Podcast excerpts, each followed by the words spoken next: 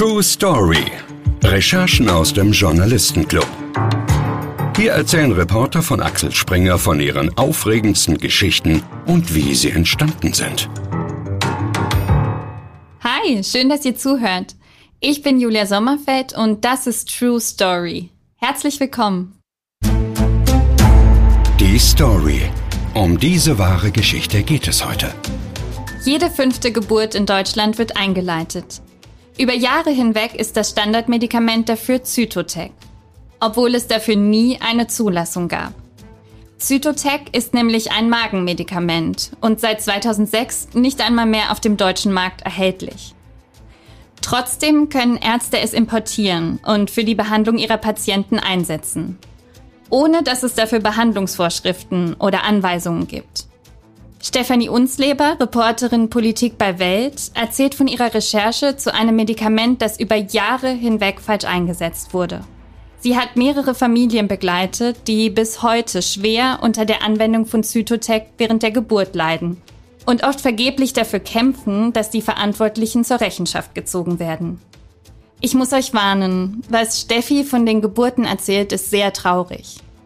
Wenn euch dramatische Geburtsberichte triggern, dann hört diese Folge lieber nicht oder zumindest nicht alleine. Für mich war das Gespräch mit Steffi auch sehr emotional. Wir haben geweint, wir haben aber auch gelacht. Denn gerade in schlimmen Situationen spürt man ihn ja doch immer wieder, diesen Galgenhumor. Jetzt geht's los. Hallo Steffi, schön, dass du da bist. Ich muss ja zugeben, dass ich dem Thema, über das wir heute sprechen, zuerst etwas zurückhaltend gegenüberstand. Über Geburten spricht man ja sehr selten. Ich kann mich gut erinnern, dass ich trotz Geburtsvorbereitungskurs eigentlich keine Ahnung hatte, was mich erwartet, als mein erster Sohn geboren wurde. Und dass man so wenig darüber spricht, hat vielleicht den Grund, dass in den meisten Fällen alles glatt läuft. Und mit den Einzelfällen, bei denen das nicht so ist, will man ja niemandem Angst machen. In dem Fall, den du recherchiert hast, geht es aber nicht um Einzelfälle, sondern um ein Medikament, Zytotec, das immer wieder falsch eingesetzt wurde, mit dramatischen Folgen. Wie bist du auf Zytotec gestoßen? Wo war der Anfang deiner Recherche? Also, das Thema ist mir das erste Mal Anfang 2020 begegnet als die Süddeutsche Zeitung und der Bayerische Rundfunk eine Investigation zu dem Thema veröffentlicht hatten, wo bekannt wurde, dass es einige Fälle gab, wo die Kinder nach der Anwendung von Zytotec zu Schaden gekommen sind bei der Geburt. Und ich hatte damals selbst ein Kind zur Welt gebracht, das war ein paar Monate alt und mich haben diese Themen total interessiert. Also ich bin nach sechs Monaten wieder zur Arbeit gegangen und habe dann das immer mal so wieder am Rande verfolgt, aber jetzt eigentlich nicht so sehr aus journalistischem Interesse. Bin aber dann irgendwann auf eine Gruppe von Frauen gestoßen, die sich nach dieser Berichterstattung der Süddeutschen Zeitung über Facebook vernetzt haben. Und habe da einfach mal, also das mache ich öfter, wenn mich irgendwas interessiert, schreibe ich öfter mal irgendwie Leute an und sage, erzähl doch mal, wer seid ihr, was macht ihr da? Und die haben mir schnell geantwortet. Und haben mir geschrieben, dass sie eine Gruppe von Frauen sind, die sich vernetzt haben über Facebook, weil sie den Verdacht haben, dass ihre Kinder nach dem Einsatz von Zytotec in der Geburtshilfe zu Schaden gekommen sind.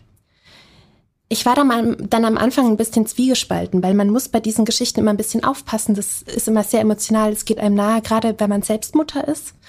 Aber man muss natürlich ein bisschen vorsichtig sein und herausfinden, sind das jetzt unglückliche Einzelfälle oder gibt es da ein systematisches Versagen dahinter?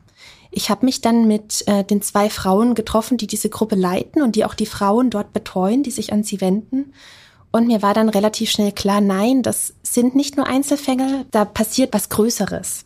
Also das Medikament wird auf eine Art und Weise oder wurde auf eine Art und Weise in Deutschland eingesetzt, die nicht sicher ist. Was ist Zytotec eigentlich für ein Medikament? Wofür war es ursprünglich gedacht? Das ist ein äh, Mittel, das wurde Ende der 80er Jahre in Amerika auf den Markt gebracht und das ist ein künstliches Prostaglandin. Das musst du erklären. Also natürliche Prostaglandine sorgen dafür, dass Wehen einsetzen. Mhm. Man kann diese Prostaglandine aber auch chemisch herstellen. Das sind dann künstliche Prostaglandine. Und eigentlich wurde Zytotec als Magenmedikament entwickelt. Also man kann sich das so grob vorstellen, die Gebärmutter und auch der Magen, das hängt ja alles so ein bisschen zusammen, das kontrahiert. Und das war zum Beispiel eine Vorbeugung für Magengeschwüre. Man hat dann aber schnell festgestellt, dass man damit künstliche Wehen auslösen kann. Also in Deutschland war das Medikament aber dann, also Pfizer hat es hergestellt, die haben die Zulassung dann aber wieder zurückgenommen, weil ihnen der ähm, Einsatz in der Geburtshilfe nicht ganz geheuer war. Und das wurde dann importiert aus dem Ausland und off-label, so nennt man das, wurde das dann in der Geburtshilfe eingesetzt. Also es gab keine Zulassung dafür. Aber das passiert öfter mal, dass es äh, für sowas keine Zulassung gibt. Das liegt daran, dass der behandelnde Arzt sozusagen auch entscheiden kann, welches Medikament genutzt wird, richtig? Das kann er immer. Also hm. es gilt immer die ärztliche Therapiefreiheit. Auch wenn das Medikament nicht zugelassen ist. Auch wenn das hm. Medikament nicht zugelassen ist. Aber dann muss man natürlich als Arzt besonders genau abwägen ist der Nutzen höher als das Risiko? Warum brauche ich jetzt unbedingt ein nicht zugelassenes Medikament? In Deutschland wurde aber in den letzten zwei Jahrzehnten das so gehandhabt in der Praxis. Also dieses Medikament wurde ungefähr 100.000 Frauen im Jahr in der Geburtshilfe gegeben. Wir wollen es ja gar nicht so richtig wahrhaben in Deutschland im 21. Jahrhundert, aber wie du auch in deinem Text schreibst, die Geburt ist der gefährlichste Moment im Leben. Warum ist das so? Ähm, eine Geburt ist ein sehr riskanter Vorgang. Es ist ein sehr fragiler Moment für das Kind, aber auch für die Frau. Also beide sind in dem Moment sehr verletzlich. Das Kind kann schnell einen Sauerstoffmangel erleiden. Die Frau kann Blutverlust haben, ist auch psychisch sehr verletzlich. Beide sind in einer Extremsituation. Kind und Frau. Dazu kommt, dass die Lage in den Krankenhäusern ja oft sehr schwierig ist. Ich finde, du beschreibst das sehr treffend in deinem Text. Die Berichte zu Zytotec, die Welt am Sonntag vorliegen, zeigen wie unter einem Brennglas, wie angespannt die Situation in den deutschen Kreissälen ist. Da sind Hebammen, die durch ihre Schicht hetzen, weil sie drei Frauen gleichzeitig betreuen müssen und die den gebärenden Frauen mitunter das Gefühl geben, dass sie bloß nicht stören dürfen. Da sind Ärzte, die zu spät kommen, weil sie zu wenige sind und die sich später nicht für Fehler entschuldigen, weil sie Angst vor einer Klage haben. Da sind Hebammen-Schülerinnen, die den Personalmangel abpuffern sollen und die Risiken nicht erkennen, weil sie die volle Verantwortung noch nicht tragen können. Da sind Frauen, die im verletzlichsten Moment ihres Lebens alleine gelassen oder grob behandelt werden. Und Männer, die ihren schreienden Frauen hilflos zusehen und die die Situation nicht einschätzen können, weil sie noch nie eine Geburt erlebt haben. Viele Frauen sind nach einer solchen Geburt traumatisiert auch wenn ihr Kind keine Schäden davon getragen hat. Und das eben in dieser Situation, die, wie du gerade gesagt hast, ja ein Ausnahmezustand auch für die Frauen ist. In dieser Lage wurde jetzt also Zytotec als Medikament zur Geburtseinleitung benutzt. Vielleicht muss man dazu sagen, und so schreibst du das auch, dass Geburten eingeleitet werden können, ist ein großes Glück. Denn dadurch können Komplikationen verhindert werden. Aber warum nimmt man dafür ausgerechnet ein Magenmedikament, das eigentlich nie dafür gedacht war? Naja, so außergewöhnlich ist es jetzt eigentlich nicht, wenn man sich die chemische Formel anschaut. Also es ist ein künstliches Prostaglandin. Es gibt andere Medikamente, die zugelassen sind. Das sind auch künstliche Prostaglandine. Es wurde einfach für einen anderen Zweck entwickelt. Zytotec hat zwei große Vorteile. Bis zum Herbst 21 war die populärste zugelassene Alternative Dinoproston. Das ist allerdings ein Vaginalgel. Das heißt, wenn die Frau einen äh, Blasensprung hatte, also wenn die Fruchtblase geplatzt ist, dann ist es wahnsinnig schwer, das aufzutragen, weil das Fruchtwasser schwemmt das alles fort. Mhm. Und Zytotec kann man oral einnehmen, sagen die Ärzte, also man schluckt das. Und dadurch kann man die Anwendung besser steuern. Andere Methoden, die man nimmt, da muss zum Beispiel die Fruchtblase intakt sein. Zytotec hat eine Lücke gefüllt. Und wenn man es schafft, quasi die Venen künstlich einzuleiten, ähm, meistens macht man das ja, wenn es irgendein Problem gibt. Also wenn zum Beispiel zu wenig Fruchtwasser da ist, wenn das Kind übertragen wird, also wenn die Mutter quasi schon über dem Termin ist, lange über dem Termin. Wenn man die Venen dann künstlich anstoßen kann, verhindert man natürlich andere Komplikationen, die sich sonst ergeben würden. Und man kommt um einen Kaiserschnitt drumherum. Deswegen macht man das. Dann jetzt nochmal so eine absolute Laienfrage. Ja. Wenn du sagst, Zytotec hat eine Lücke gefüllt. Ja. Der Hersteller hat es aber nicht für den Einsatz zugelassen. Ja. Wa warum hat nicht ein anderer Hersteller einfach ein Medikament direkt für diesen Zweck entwickelt und zugelassen? Das ist jetzt tatsächlich passiert. Mhm. Also Nordgin heißt die Firma, die hat äh, Angusta auf den Markt gebracht. Das ist seit dem 1. September 2021 auf dem Markt. Und das ist im Prinzip der Wirkstoff von Zytotec, das ist Misoprostol. Allerdings haben sie quasi mit der ganzen Literatur, die zu Zytotec und zu Misoprostol existiert, haben sie eine Zulassung erwirkt. Und dadurch gibt es jetzt eigentlich ein zugelassenes Medikament. Und der Unterschied zu Zytotec ist, dass es dafür ein Dosierungsschema gibt und ganz klare Kontraindikationen, die in der Packungsbeilage stehen. Viel ausführlicher als es bei Zytotec der Fall war. Also dadurch, dass Zytotec keine offizielle Zulassung hatte, gab es keine Regelung für die Anwendung und damit konnte jedes Krankenhaus machen, was es wollte. Also ich habe so viele Geburtsberichte inzwischen gelesen. Es ist wirklich irre. Es gab ja diese Empfehlung von der WHO. Ja. Und du hast eine Studie gefunden, die auch gesagt hat, der Einsatz in den deutschen Kliniken lag eigentlich weit über der von der WHO empfohlenen Menge. Ich glaube, ungefähr das Vierfache von ja. der WHO-Empfehlung war es oft. Ja, ziemlich viele Kliniken geben äh, bis zu 100 Mikrogramm. Die WHO empfiehlt 25 Mikrogramm. Man kann hochgehen bis zu 50 Mikrogramm. Aber zum Beispiel die Cochrane Review, also das sind quasi verschiedene Studien, die sind zusammengefasst zu einer größeren Metastudie, könnte man sagen. Und die versuchen dann Empfehlungen abzuleiten. Und die erfassen Dosen über 50 Mikrogramm gar nicht, weil das als zu riskant gilt. In Deutschland gibt man das aber. Also die einzige Anwendungsvorschrift, wenn man so möchte, sind quasi die Leitlinien, die für Deutschland, Österreich und die Schweiz gelten. Und ich finde, das ist sehr lasch formuliert, was da drin steht. Also da stehen viele Kontraindikationen, also wenn man das Medikament nicht geben darf, das steht da nicht drin. Und die Schweizer haben sich zum Beispiel auch in einem Expertenbrief davon zum Thema Misoprostol haben sie einen Expertenbrief formuliert, der sich von den deutschen Empfehlungen distanziert, weil die empfehlen, dass die Einzeldosis nicht höher als 50 Mikrogramm liegen darf. Die, die wenden das viel unter viel strengeren Bedingungen an. Ich habe auch mit dem Herrn Surbeck telefoniert, der die Leitlinien für die Schweiz mitformuliert hat und der kritisiert den deutschen Weg. In Deutschland wurde das Mittel ja auch an Frauen gegeben, die schon Wehen hatten. Ne? Das gibt es ja. in der Schweiz ja auch nicht, wenn ich deinen Artikel richtig verstanden habe. Das will ich jetzt nicht beschwören, dass es nicht in einzelnen Kliniken doch der Fall ist, aber ähm, also ich weiß, in der Schweiz wird es sehr strikter gehandhabt. Mhm. In Deutschland darf es das eigentlich auch nicht geben. Also das ist eigentlich aus vielen Studien bekannt, dass man das bei Wehen nicht geben darf. Aber zum Beispiel in der Umfrage, die durchgeführt wurden unter Geburtskliniken, gaben 40 Prozent an, dass sie das machen, dass sie das Mittel bei Wehen geben.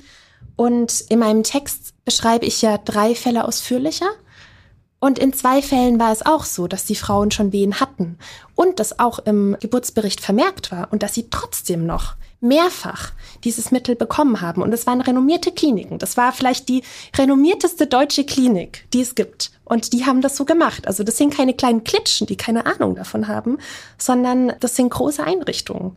Und die haben bei bestehender Wehentätigkeit, haben die weiter Zytotec gegeben. Und wir reden gleich noch weiter darüber, was das bei den Familien dann für Konsequenzen hatte.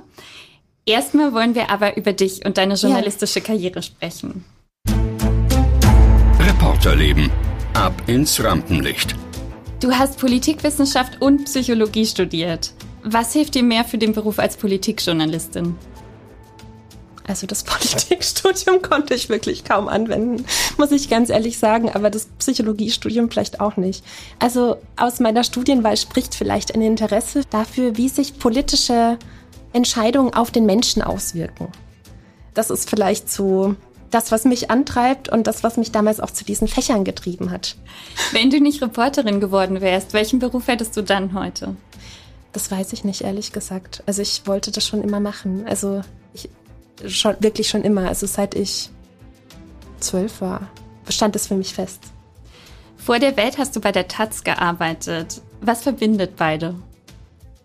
Also, bei meinem Vorstellungsgespräch bei Ulf Poschardt hat er mir mit auf den Weg gegeben, ich soll dahin schauen, wo es stinkt. Und das habe ich bei der Taz gemacht. Und das mache ich auch bei der Welt. Also mich interessiert, also das ist oft mit sehr viel Negativität verbunden, aber mich interessieren die Sachen, die, die falsch laufen. Und ich glaube, wir Journalisten haben da eine unglaublich tolle Möglichkeit, ein Licht auf Missstände zu lenken, die sichtbar zu machen und damit hoffentlich eine Veränderung anzustoßen. Welche deiner Recherchen ist dir am meisten in Erinnerung geblieben? Ich beschäftige mich immer so in Wellen mit bestimmten Themen. Also eine Zeit lang hat es mich sehr beschäftigt, wie so kleine lokale rechte Strukturen Lokalpolitiker verfolgen, unterdrücken, angreifen. Also was man so in der Bundespolitik nicht unbedingt mitbekommt. Ich war da in einigen Orten in äh, Sachsen, in Mecklenburg-Vorpommern und habe da wirklich Terror erlebt. Das hat mich lange beschäftigt. Also von 2015, wo diese ganzen Gruppen sich so gebildet haben, bis vor kurzem eigentlich. Also Corona hat das so ein bisschen verdrängt. Also diese ganze Flüchtlingsthematik.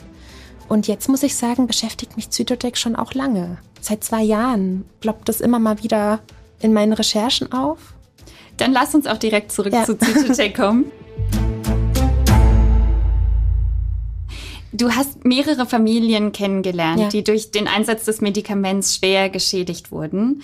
Zum Beispiel Tanja und Benjamin Schröder mit ihrer Tochter Leonie. Ja. Erzähl uns doch mal ihre Geschichte. Tanja Schröder habe ich über diese Facebook-Gruppe auch kennengelernt. Die war zu dem Zeitpunkt noch nie in der Öffentlichkeit und hat lange, lange überlegt, ob sie ähm, mit mir spricht, weil sie emotional nicht wirklich gefestigt war. Also mir war auch klar, ich habe da eine große Verantwortung, wenn sie sich mir öffnet. Das hat sie dann aber letztlich getan. Sie hat sich dafür entschieden, äh, mit mir zu sprechen. Und ja, bei ihr wurde die Geburt eingeleitet. Sie hatte zwei Gespräche im Vorfeld in der Klinik, in der das gewesen ist. Es ist eine Klinik in Berlin. Und davon hat sie mir berichtet. Ich habe teilweise Unterlagen, die das belegen.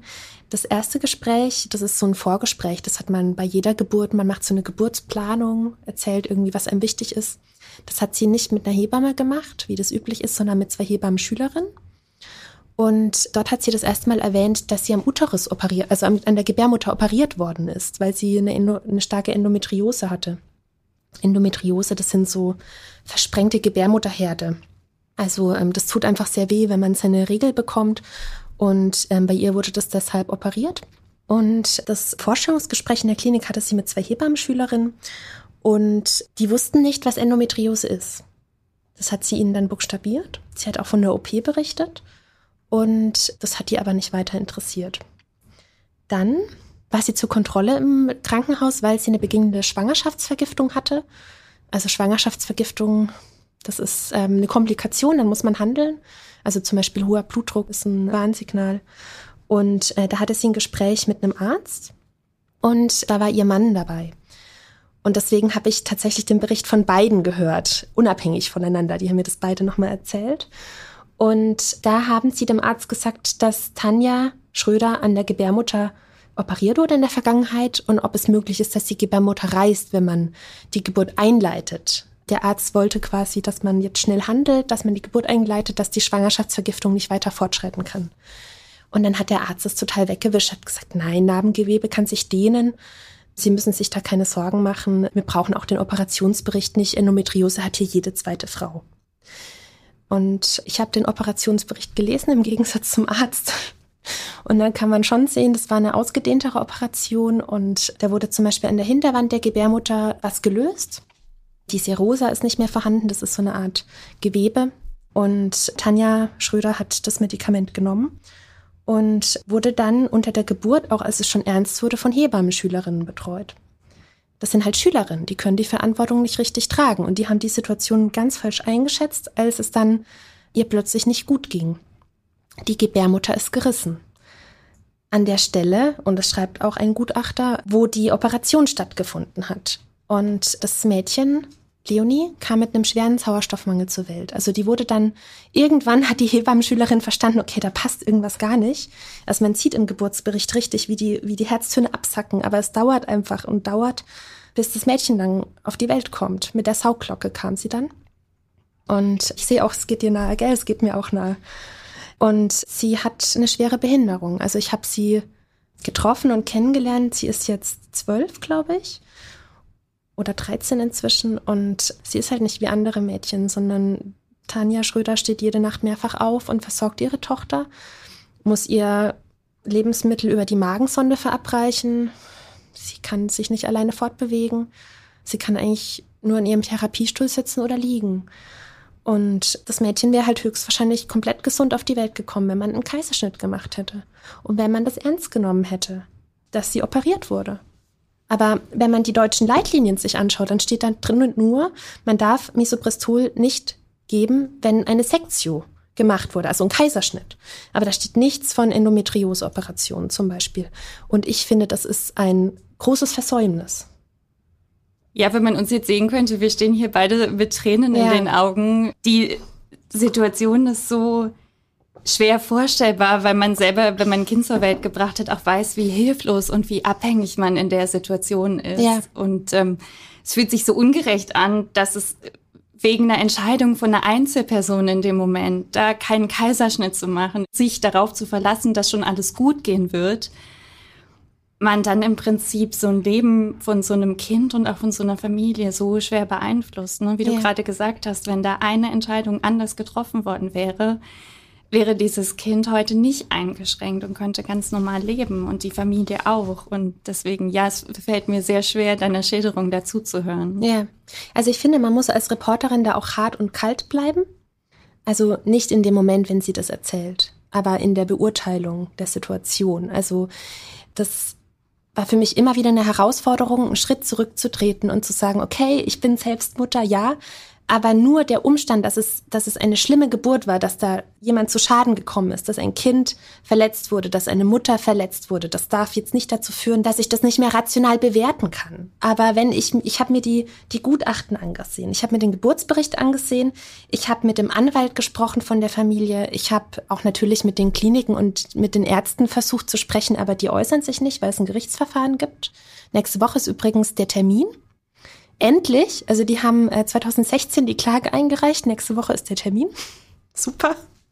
Also die können auch nicht damit abschließen. Dieses Trauma müssen sie immer wieder hochholen und finden einfach keinen Frieden, weil vor Gericht es auch unendlich langsam äh, vorangeht. Aber jetzt in Kenntnis dieser ganzen Unterlagen muss ich sagen, da wurde ein Fehler gemacht. Und es hat sich keiner, du hast ja auch mit Berufsverbänden gesprochen, hm. haben die sich ein bisschen allgemeiner dazu geäußert ja. zu dem, ja? Die sagen, also ich habe ja noch zwei andere Fälle, wo auch Fehler gemacht wurden, ganz offensichtlich. Also da wurde Misoprostol bei bestehenden Wehen gegeben. Oder es war zum Beispiel, die Herztöne waren schlecht des Kindes und dann war kein Kinderarzt bereit. Wir können uns, wir können uns den Fall auch einmal hm. anhören. Die Geburt von Hachsyani wurde über mehrere Tage hinweg eingeleitet.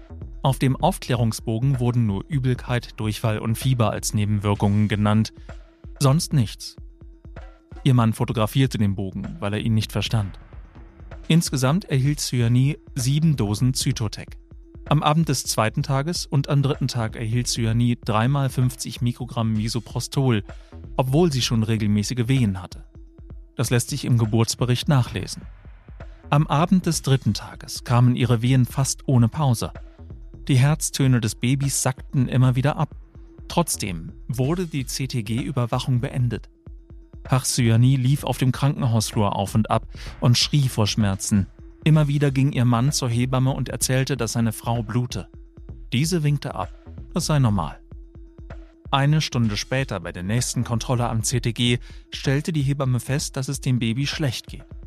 Es vergingen 39 Minuten bis zum Kaiserschnitt. Die Plazenta hatte sich gelöst. Das Kind erlitt einen Sauerstoffmangel. Es kam weiß zur Welt. Ein Zeichen dafür, dass der Kreislauf versagt. Am nächsten Tag starb das Mädchen. Ich habe den Geburtsbericht mitgebracht. Ich wollte euch das gerne mal zeigen, weil also ich habe mit wirklich sehr vielen führenden Gynäkologen aus Deutschland und auch aus dem Ausland, also zum Beispiel Herr Surbeck aus der Schweiz, gesprochen, die auch die Leitlinien mitformuliert haben und die ich auch gefragt habe, warum denn sie die Leitlinien nicht schärfer formuliert haben. Und die glauben mir das oft nicht, wenn ich ihnen das erzähle.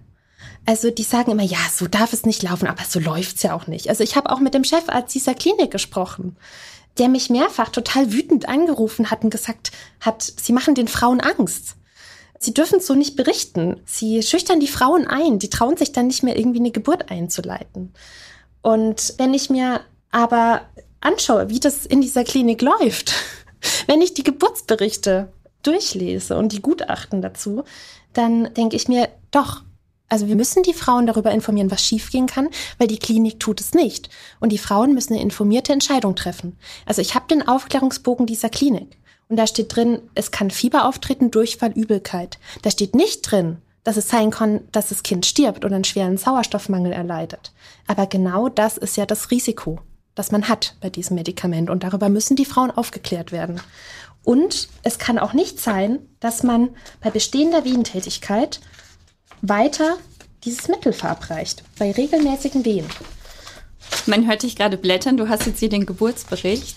Nur zur Erklärung, bei jeder Geburt wird ein Geburtsbericht angefertigt, ja. damit es danach für alle nachvollziehbar ist. Ich kann aus eigener Erfahrung sagen, man erinnert sich da auch meistens gar nicht mehr so ganz genau, wie der Ablauf war und kann dann selber nochmal nachgucken, was wurde verabreicht, wie ist die Geburt abgelaufen. Also hier haben wir einmal regelmäßige Wehentätigkeit, Priming, regelmäßige Wehentätigkeit, Priming. Also zweimal. Also insgesamt 100 Mikrogramm. Nee, die hat insgesamt noch viel, viel mehr bekommen. Also die Einleitung ging über drei Tage. Ich glaube, die hat insgesamt über 400 Mikrogramm bekommen. Weil die Venen nicht ausgereicht haben, die waren zu schwach. Und deswegen hat man immer wieder geprimed, wie es hier heißt, oder? Also eigentlich ist ja, will man ja die Venen anstupsen damit. Also eigentlich, wenn die Venen losgehen, sollte man aufhören, das zu geben. Und man, den ersten Tag gibt man das quasi in einem Intervall. Also man gibt immer wieder 50 Mikrogramm bis die Wehen kommen. Dann kamen die Wehen. Am dritten Tag hat man aber nochmal, also noch zweimal Mesoprostol verabreicht, obwohl sie schon regelmäßige Wehen hatte. Und das erhöht das Risiko für einen Wehensturm. Also, dass die Wehen ohne Pause kommen. Und das ist dann auch bei ihr passiert. Und ja, das Baby ist gestorben. Der Moment, als dieses Ehepaar mir die Bilder aus dem Krankenhaus gezeigt hat und die Videos und wie sie da ihre halb leblose Tochter auf dem Arm haben, dieser Moment zählt vielleicht zu den emotionalsten Momenten in meiner bisherigen Arbeit als Journalistin. Das war, ich habe wirklich geweint mit denen. Also man muss dann auch wieder einen Schritt zurücktreten und okay, ja, das geht mir total nahe, aber ich muss es kühl bewerten. Aber das habe ich getan und also so sollte es nicht laufen. Die Familie, die beiden kommen aus Kambodscha. Und die Frau hatte ja den ganzen Abend über Probleme und wurde nicht ernst genommen. Sie hat geblutet, sie hat vor Schmerzen geschrien. Die Hebammen haben immer gesagt, das ist normal. Sie haben sie nicht untersucht. Und als sie sie dann untersucht hatten, dann haben sie festgestellt, es gibt hier massive Probleme. Wir müssen sofort einen Kaiserschnitt machen. Und das Kind kam mit einer weißen Asphyxie zur Welt. Also das Kind war komplett weiß, heißt es, also mit einem weißen Sauerstoffmangel. Und das bedeutet, es lag schon sehr lange eine Sauerstoffunterversorgung vor. Die Familie hat dann die Polizei eingeschaltet. Ja. Was kam dabei heraus? Die haben die Klinik durchsucht und die haben Protokolle angefertigt. Und es wurde ein Gerichtsverfahren eingeleitet. Zuerst strafrechtliches Gerichtsverfahren. Also ich weiß nicht mehr genau, um was es da ging. Ich glaube, gefährliche Körperverletzung. Und das wurde eingestellt. Und dann hat die Familie noch zivilrechtlich geklagt und kam bisher auch nichts dabei raus. Aber da gab es verschiedene Gutachten. Ein Gutachter hat dort selbst gearbeitet und kannte die Mitarbeiter, hat gesagt, ich bin trotzdem unbefangen und hat angegeben, dass es keine Mängel gab. Das heißt dann immer, das war schicksalhaft. Das war halt so, Geburt ist halt gefährlich. Diese Leute, die die Gutachten schreiben, das sind auch Ärzte. Die wenden auch Mesoprostol an die sagen dann vielleicht, ja, uns hätte das auch passieren können. Und die urteilen wohlwollend den Ärzten gegenüber. Das ist so. Und die Familien kommen oft nicht zu ihrem Recht. Also ähm, da muss sehr, sehr viel passieren, dass deine Klage erfolgreich ist. Also das zieht sich über Jahre und Jahrzehnte und irgendwann geben die einfach auf. Weil die keine Kraft mehr haben und auch kein Geld. Es ist oft auch eine Geldfrage. Genau, du hast auch noch eine andere Frau begleitet, Katrin Wredel. Die hat tatsächlich auch geklagt durch alle Instanzen mit dem Ergebnis, dass sie jetzt eigentlich auf dem Weg in die Privatinsolvenz ist. Ja, also vor dieser Frau habe ich eine große Hochachtung. Das ist eine ganz einfache Frau, die hat keine große Bildung oder so, aber ähm, die weiß ganz genau, was sie will. Und die hat sich da durchgebissen, durch diese ganzen Gutachten, durch die ganzen Instanzen. Die hat immer wieder genervt, sag ich mal. Die wollte immer wieder zu ihrem Recht kommen. Und die war dann bis zum vom Bundesgerichtshof und die Klage wurde abgewiesen. Und auch da war es so, dass die Gutachter aus der Nachbarklinik kamen. Also die kennen sich. Die stehen sich irgendwie nahe. Also das ist so, als würden wir uns jetzt irgendwie vor Gericht treffen. Also da ist einfach eine gewisse Nähe da. Und ich habe sie dann im August letzten Jahres auf die Polizeiwache begleitet, wo sie den Chefarzt angezeigt hat. Ich durfte leider nicht mit rein. ich habe es sogar über die Pressestelle probiert, aber ähm, ich musste draußen warten. Die waren auch sichtlich überfordert mit meiner Anwesenheit. Und sie kam dann aber raus und war total glücklich, dass sie ernst genommen wurde. Also vielleicht auch, weil ich dabei war, einfach. Die Polizisten haben sie sehr lange sprechen lassen. Und sie hat dann den Chefarzt angezeigt, weil sie hat einen Aufklärungsbogen unterschrieben, der sie darüber aufklären soll, dass es eine Off-Label-Anwendung ist und dass die Beachtung der Gegenanzeigen ihr durch den Chefarzt zugesichert wird. Sie hat diesen Chefarzt aber nie gesehen. Den Bogen haben ihr Hebammenschülerinnen gegeben, haben ihr nichts dazu erklärt. Das ist übrigens ganz typisch. Und auch sie konnte keine informierte Entscheidung treffen. Und die Gegenanzeigen wurden nicht beachtet. Auch sie hat das Mittel bekommen, obwohl sie schon Wehen hatte. Sie hatte einen Gebärmutterriss, ihre Gebärmutter wurde entfernt. Und Justin, das Kind, ist auch schwer behindert. Ich habe ihn auch kennengelernt. Also mein Sohn ist jetzt zwei und der ist fitter als Justin. Ja, also Justin kann krabbeln. Justin ist jetzt wie alt? Auch zwölf ungefähr. Zwölf. Wie schätzt du denn die Aussicht der Klage von den betroffenen Eltern ein? Du hast schon so ein bisschen angedeutet, man braucht auf jeden Fall einen sehr, sehr langen Atem. Man muss das psychisch aushalten. Ne? Also zum einen muss man sich erstmal da medizinisch einarbeiten. Man braucht einen sehr guten Anwalt, ähm, der sich da gut auskennt. Und man muss es aushalten, dass man das immer und immer wieder hochholt und dass man nicht weiß, wie es ausgeht. Also Frau Frede hat verloren in der letzten Instanz und hat eine Rechnung bekommen, die habe ich auch, hat sie mir weitergeleitet, über 15.000 Euro. Die Frau ist arbeitsunfähig seit der Geburt. Also die hat einen Nierenschaden damals erlitten und kann nicht mehr arbeiten, hat auch ein behindertes Kind, das sie versorgen muss. Genau, und die lebt von Hartz IV und die sagt, wie soll ich das bezahlen? Also wenn ich das jetzt auf Raten abstottere, dann werde ich 90. Der Mann von ihr oder Partner, der ist Bauarbeiter. Also der hat, der kann jetzt auch keine 15.000 Euro aus der Tasche zaubern. Und die kommen gerade so über die Runden. Und ich meine, ein behindertes Kind kostet auch einfach viel. Und wenn man solche Schicksale sieht, dann fragt man sich halt, ob sich das lohnt, diesen Weg zu gehen. Und die werden jetzt wahrscheinlich, also der Gerichtsvollzieher wird kommen. Und dann gehen sie wahrscheinlich in die Privatinsolvenz, wenn in, ihnen das nicht irgendwie erlassen wird. Aber ich, ich sehe es nicht kommen, dass das irgendwie passiert. Und auf der anderen Seite gibt es jetzt auch viele Anwälte, die damit werben, dass man doch vor Gericht ziehen soll wegen Zytotec, weil das jetzt so eine Aufmerksamkeit erregt hat. Das ist natürlich auch sehr kritisch zu sehen. Also damit werden Familien verunsichert, bei denen vielleicht alles gut gegangen ist. Das habe ich auch immer wieder erlebt. Und die dann bei jeder kleinen Auffälligkeit irgendwie denken, das hat jetzt mit Zytotec zu tun. Also bei den Fällen, die ich mir jetzt vertieft angeschaut habe, da ist es ganz klar. Also das sind die Schäden unmittelbar nach der Geburt aufgetreten. Die Ursache war ein Sauerstoffmangel. Und diese hyperfrequenten Wehen, die Misobrust, also die Wehen, die sehr in sehr kurzen Abständen kommen, die sorgen dafür, dass es diesen Sauerstoffmangel gibt. Da wird jetzt auch viel Schindluder getrieben, sag ich mal, von Anwälten, die da auf diesen Zug aufspringen wollen. Aber die Familien, die wirklich davon geschädigt sind und die einen sehr, sehr schweren Alltag haben mit einem behinderten Kind, ich habe das Gefühl, die kommen nicht zu ihrem Recht. Du hast dazu ja auch mit dem Anwalt einer betroffenen Familie ja. gesprochen und der hat was, wie ich finde, super Erschreckendes dazu gesagt. Herr Uphoff. Die Rucksäcke der Eltern potenzieren sich. Wenn Kinder klein sind, kommen sie noch mehr oder weniger zurecht. Aber die Kinder werden größer und die Eltern älter. Dann gehen die Eltern auf dem Zahnfleisch. Die Versicherer wissen das. Sie haben Zeit und Geld und können den Prozess aussitzen. Sie spekulieren darauf, dass das Kind stirbt. Das ist wirklich einfach nur abartig. Du schreibst, dass die Familien momentan bis zu 800.000 Euro Schmerzensgeld einklagen können. Wenn das Kind sterbe, eher 300.000.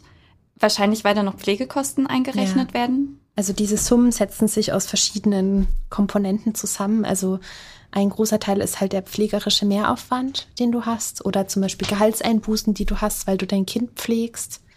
oder Anschaffungen, die du hast, weil du ein behindertes Kind hast, Umbau der Wohnung, des Autos, tausend Sachen. Das ist damit eingerechnet. Das klingt total zynisch, ist aber eigentlich gut gemeint. So oder so wird das Geld, das Erlebte ja niemals aufwiegen können. Wie gehen die Familien denn damit um? Was ist bei denen so das vorherrschende Gefühl? Das ist unterschiedlich. Hachsiani und ihr Mann, da ist eine große, große Traurigkeit und eine Leere. Die haben ihr Kind ja auch verloren. Das Kind ist gestorben, genau. Und die haben danach nochmal versucht, schwanger zu werden. Hatten verschiedene Kinderwunschbehandlungen und es hat nicht geklappt. Und jetzt ist sie Mitte 40, er Mitte 50 und die werden keine Eltern mehr. Und die leben in der kambodschanischen Community, wo es einfach, wo Kinder einen sehr hohen Stellenwert haben und wo einfach sehr viele Kinder auch sind. Und es tut ihnen täglich weh. Katrin Frede, bei der ist ein anderes äh, Gefühl präsent. Das ist vor allem die Wut. Also sie hat mir auch gesagt, dass da ist was, was mich drängt. Irgendwas treibt mich voran. Und ich fand sie sehr beeindruckend, weil sie es geschafft hat, das in so eine Handlungsenergie umzusetzen, das, was ihr widerfahren ist. Allerdings befürchte ich, das wird umschlagen in eine Resignation, weil sie jetzt, weil sie bis zur letzten Instanz gegangen ist, keinen Erfolg hatte und ähm, trotzdem die Ungerechtigkeit vor Augen hat, dass kein Arzt da war, der ihr Kind versorgt hat, obwohl es die Herzzöhne schon abgesackt waren. Dass ja, sie das Mittel bekommen hat in einer sehr hohen Dosierung übrigens, 100 Mikrogramm, obwohl sie schon Wehen hatte. Und bei Tanja Schröder, ich würde sagen, die hat das forderndste Kind. Also Justin ist, kann mehr als Leonie, also der kann sich zumindest fortbewegen, das kann Leonie nicht so richtig.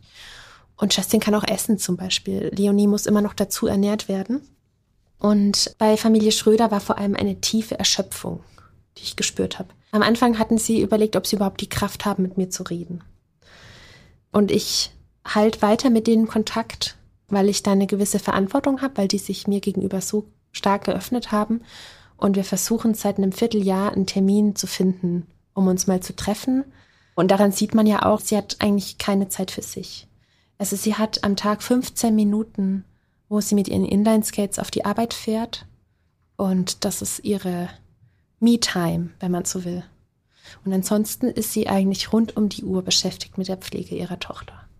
Sie kann wieder drei, vier Stunden am Tag arbeiten, aber das auch nur, weil sie einen sehr kulanten Arbeitgeber hat. Und Leonie ist oft krank und dann kann sie auch monatelang mal nicht arbeiten. Und ist auch oft so, dass halt die Frauen das dann machen. Also sie ist Betriebswirtin. Sie ist super ausgebildet.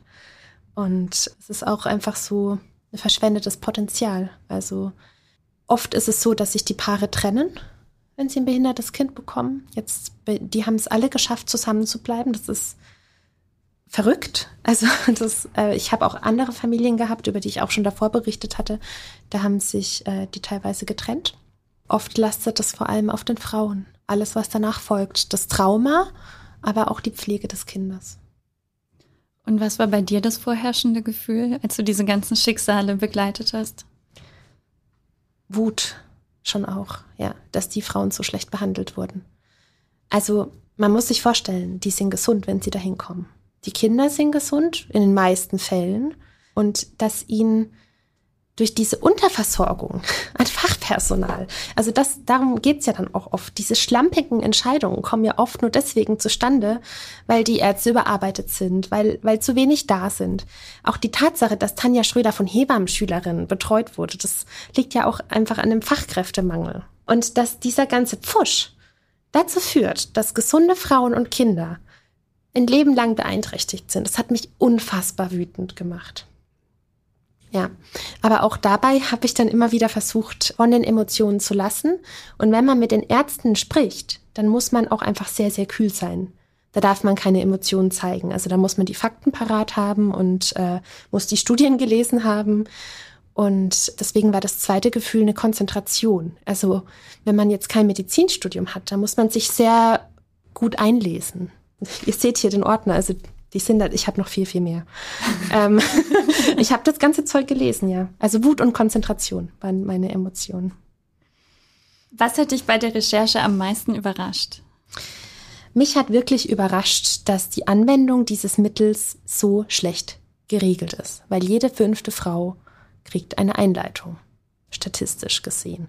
Und zwei Drittel aller Kliniken machen das, oder ja, also so steht es in einer Umfrage, machen das mit Misoprostol. Die einzige Quelle, um an Misoprostol zu kommen, war eben lange Zeit Zytotec. Also die Art und Weise, wie das gegeben wurde, dass es nicht geregelt war, dass es keine verbindlichen Schemata für die Dosierung gab oder auch die Tatsache, dass diese Tabletten einfach in der Mitte durchgeschnitten wurden und irgendwie so Pi mal Daumen dosiert wurde, das hat mich wirklich schockiert und überrascht. Und wie waren die Reaktionen auf deinen Artikel? Es ist was ganz Schönes passiert, über das ich eigentlich nicht reden darf. Vielleicht kann ich es andeuten. Dann Wir sind ja unter uns. Dann können sich die Leser vielleicht äh, vorstellen, dass es hat sich jemand gemeldet, der die Familie Schröder unterstützt hat auf eine Art und Weise, die denen sehr geholfen hat und denen das Leben ein bisschen leichter gemacht hat. Das waren Privatpersonen, aber ähm, Ach, wie schön. Ja, genau. Aber die, diese Privatperson hat sich eben gewünscht, dass es nicht öffentlich wird. Es haben sich ganz, ganz viele Menschen bei mir gemeldet, denen was Ähnliches passiert ist. Das ist total weit verbreitet. Aber das ist mir auch nochmal wichtig zu betonen. Also in den meisten Fällen geht es gut. Und auch wenn die Kinder dann vielleicht auf die Intensivstation müssen danach oder so. Die meisten stecken das weg. Also wir haben hier 500 Verdachtsmeldungen bei mehreren hunderttausend Frauen. Also die Relation muss man auch so im Kopf behalten. Man darf sich jetzt nicht verrückt machen. Also ich habe eigentlich sehr, sehr viele tolle Nachrichten bekommen von Gerichtsgutachtern, von Anwälten, von Medizinern, von, ja, und vor allem von Familien, von Hebammen. Die Familien werden ja noch lange unter dem Einsatz von Zytotec leiden, aber du hast vorhin schon gesagt, es gibt eine gute Nachricht, es gibt jetzt ein neues Medikament zur Geburtseinleitung. Das ist diesmal auch wirklich für diesen Zweck gedacht. Ja, das ist im Prinzip, also das ist vielleicht auch nochmal wichtig zu betonen, für die Medizinerkollegen, die zuhören, mir ist bewusst, das ist dasselbe, derselbe Wirkstoff. Also das ist exakt das Gleiche. Der einzige Unterschied ist, es gibt eine Zulassung und damit eine Packungsbeilage. Da steht drin, man darf das Mittel in dieser Dosierung, in diesem Intervall verabreichen und man darf es nicht geben, wenn das, das, das und das vorliegt.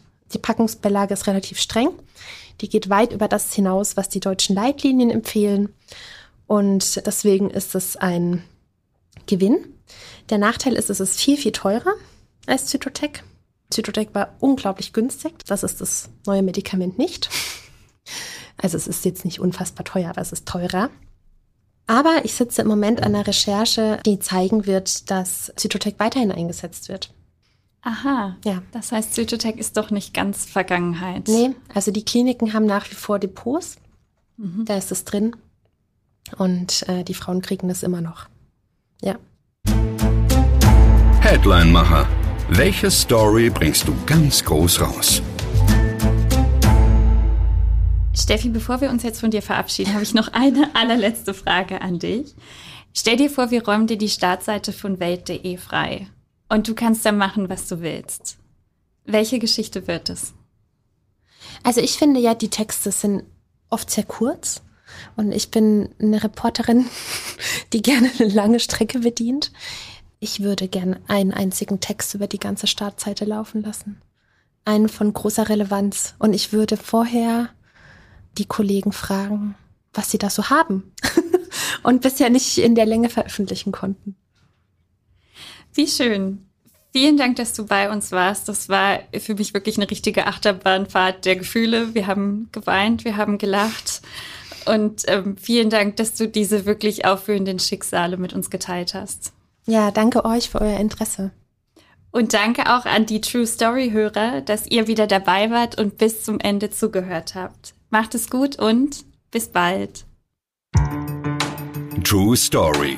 Folgt uns auf Instagram unter True Story-Podcast, wenn ihr keine Folge mehr verpassen oder noch mehr Stories von unseren Reportern wollt. Bewertet uns bei Spotify oder kommentiert bei Apple Podcasts. Wir sind auf eure Meinung gespannt. Schreibt uns gerne eine E-Mail an truestory at axelspringer.com.